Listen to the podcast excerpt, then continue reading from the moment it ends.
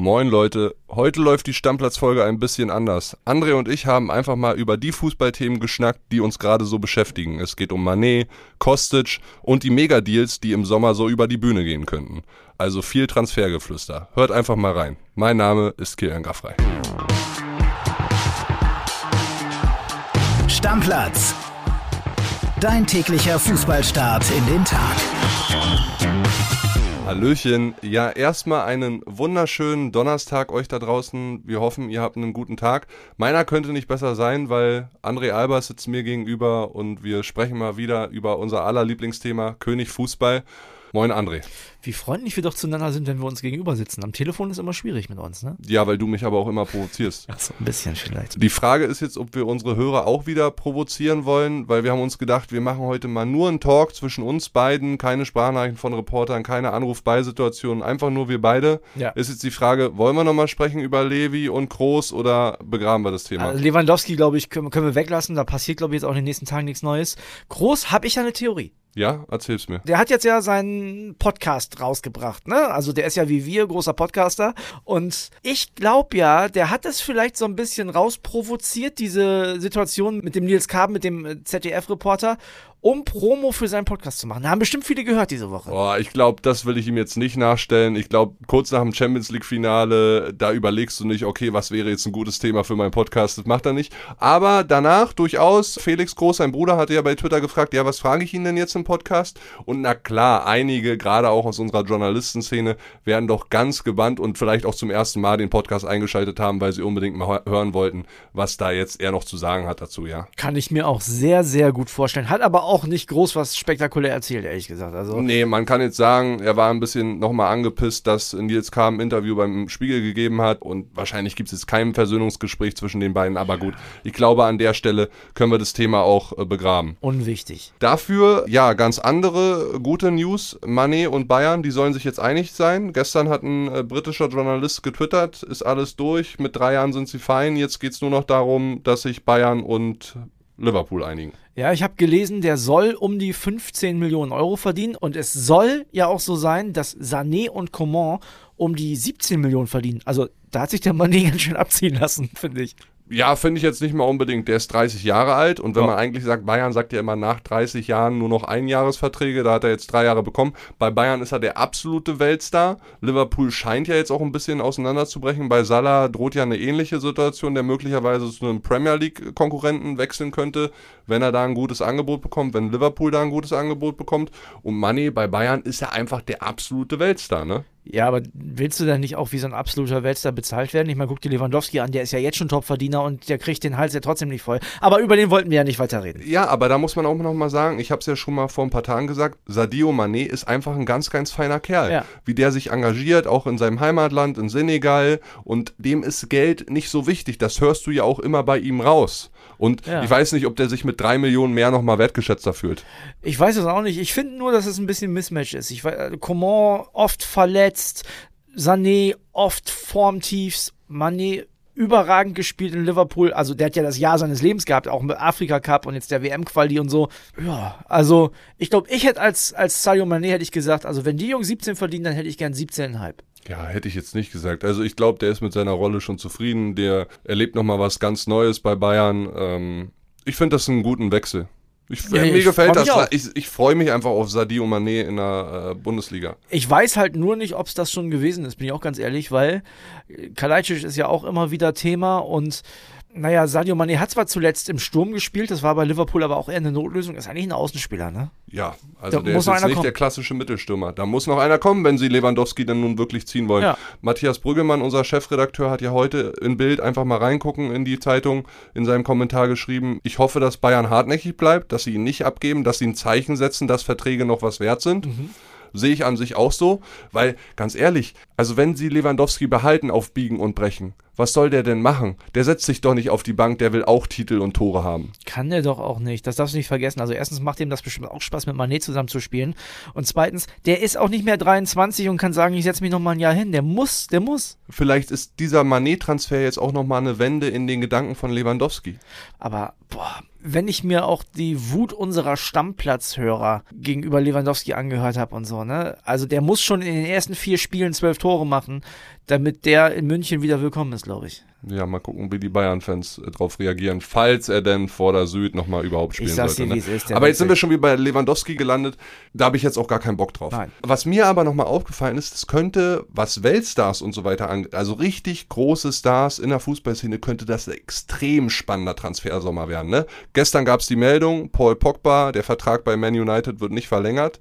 Ja, wo geht der jetzt hin? Er ist aber auch nur ein Weltstar, wenn er für Frankreich spielt, habe ich so ein bisschen den Eindruck. Denn ansonsten im Trikot von Man United hat er nicht so richtig viel gerissen. Ja, aber überleg doch mal, was jetzt alles auf dem Markt ist. Pogba kommt drauf, Dembele kommt drauf. Die Baller. Dybala kommt drauf. Gnabry wird vielleicht transferiert. Ja. Frankie de Jong ist ein heißes Eisen im Feuer. Mané Lewandowski. Genau. Menge. Also da gibt's eine ganze Menge. N'Golo Conte könnte noch wechseln. Di Maria.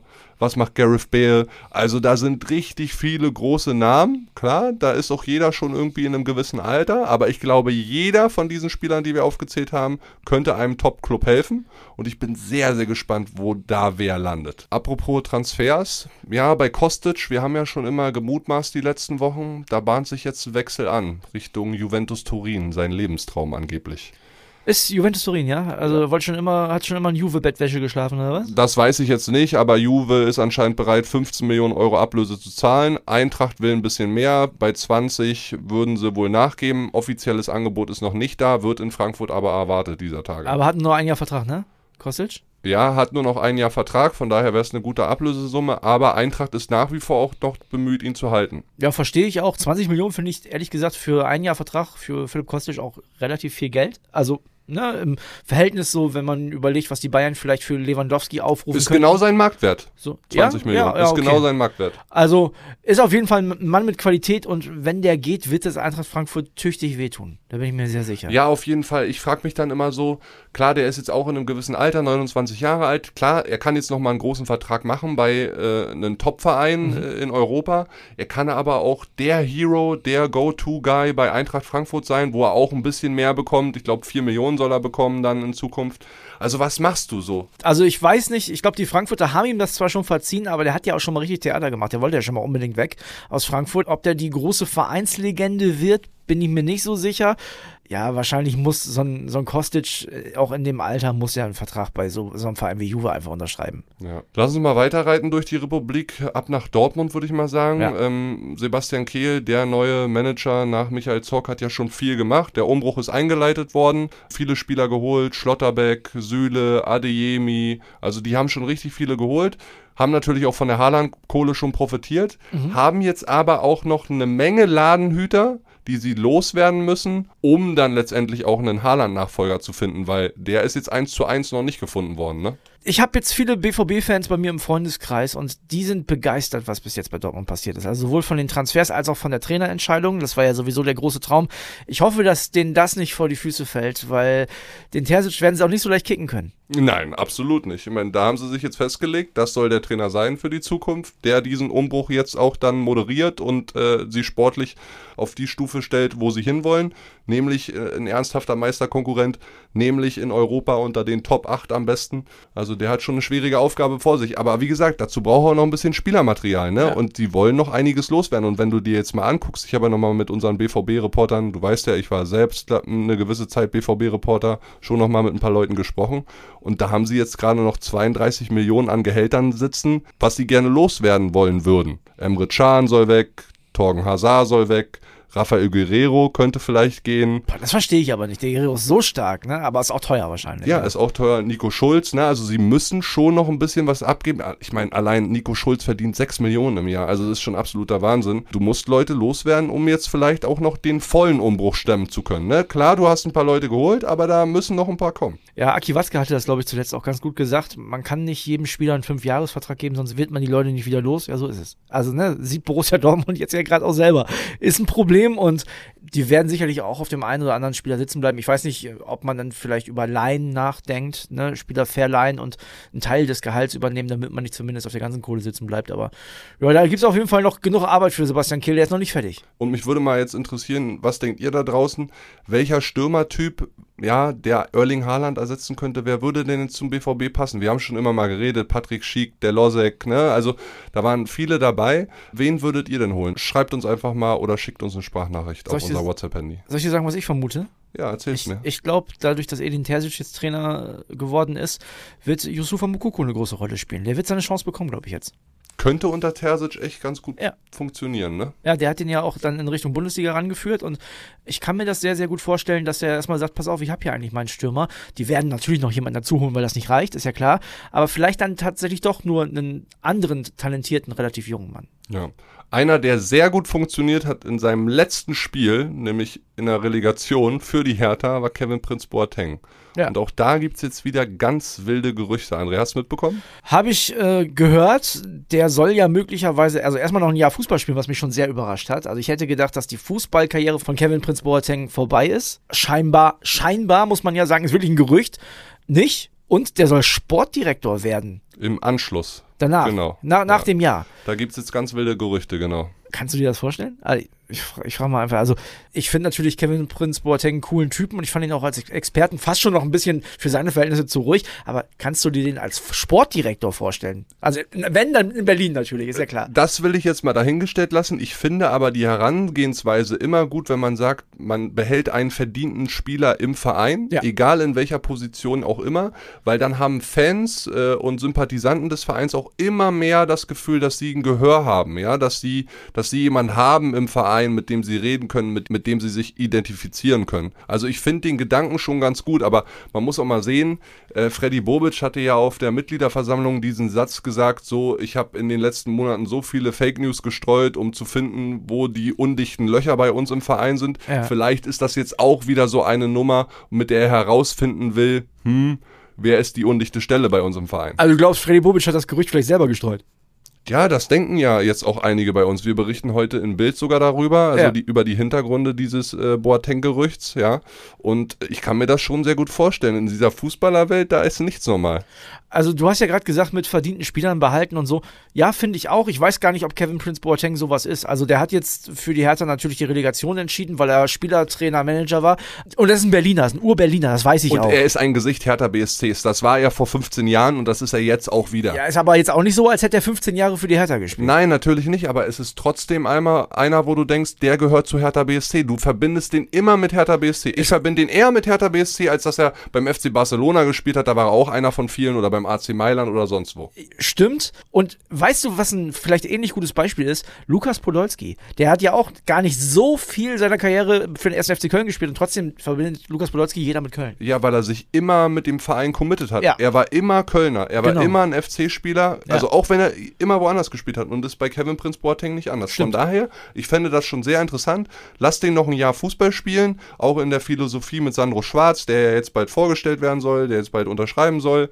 Finde ich das sehr, sehr interessant, weil der kann junge Spieler entwickeln und führen. Das kann er mit Boateng zusammen machen. Und er hat dann einen super Draht in die Mannschaft über Boateng, wenn das funktioniert. Du darfst natürlich nicht verspielen. Wenn du Kevin Prince gegen dich hast, uh, Ist, ist glaube ich auch, ist gefährlich und äh, Kevin Prince, ich glaube, das muss man dann auch in Berlin akzeptieren, aber wie gesagt, wenn nicht in Berlin, wo dann, ist ein verrückter Vogel, das ändert sich auch nicht. Auch da würde ich gerne nochmal von unseren Stammplatzhörern Ihre Meinung hören. Was denkt ihr denn? Kann Kevin Prince Boateng Sportdirektor? Wäre das was für ihn? Ich halte ihn für einen smarten Typen, ich bin gespannt. Ja, kommen wir jetzt nochmal zu einem anderen, ich würde sagen, Reizthema rund um unsere Nationalmannschaft. Es gibt jetzt tatsächlich Überlegungen, endlich mal auf die Fans zu hören und endlich diesen dämlichen Begriff, die Mannschaft, für immer zu verbannen. Ich dachte, das wäre schon lange passiert. Also ich habe diese Mannschaft nie so genannt und ich finde es auch immer total befremdlich, wenn, wenn die Mannschaft die Mannschaft genannt wird.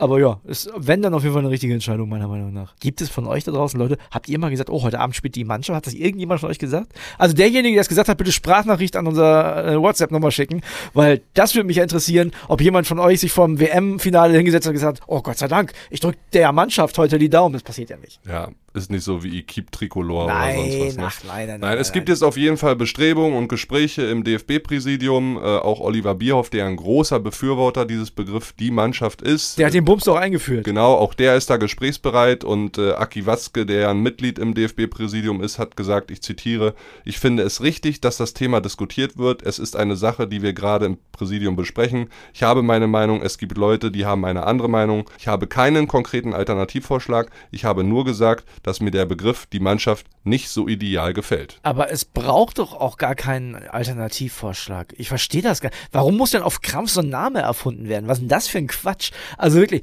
ich finde auch, das Ding tot zu diskutieren, auch von Seiten des DFB, ist ja auch schon wieder so typisch DFB.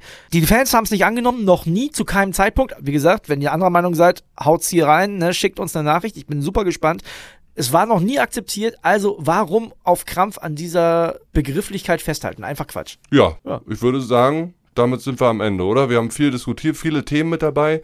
Generell, wir sind ja jetzt auch immer offen für neue Themen. Sollen wir nochmal den Spieler, unseren Stammplatzspieler der Saison küren? Sollen wir mit euch schon mal auf die nächste Managersaison, was so Managerspiele angeht, gucken? Also wir sind total offen, jetzt auch in der Sommerpause neue Themen mit euch zu beackern.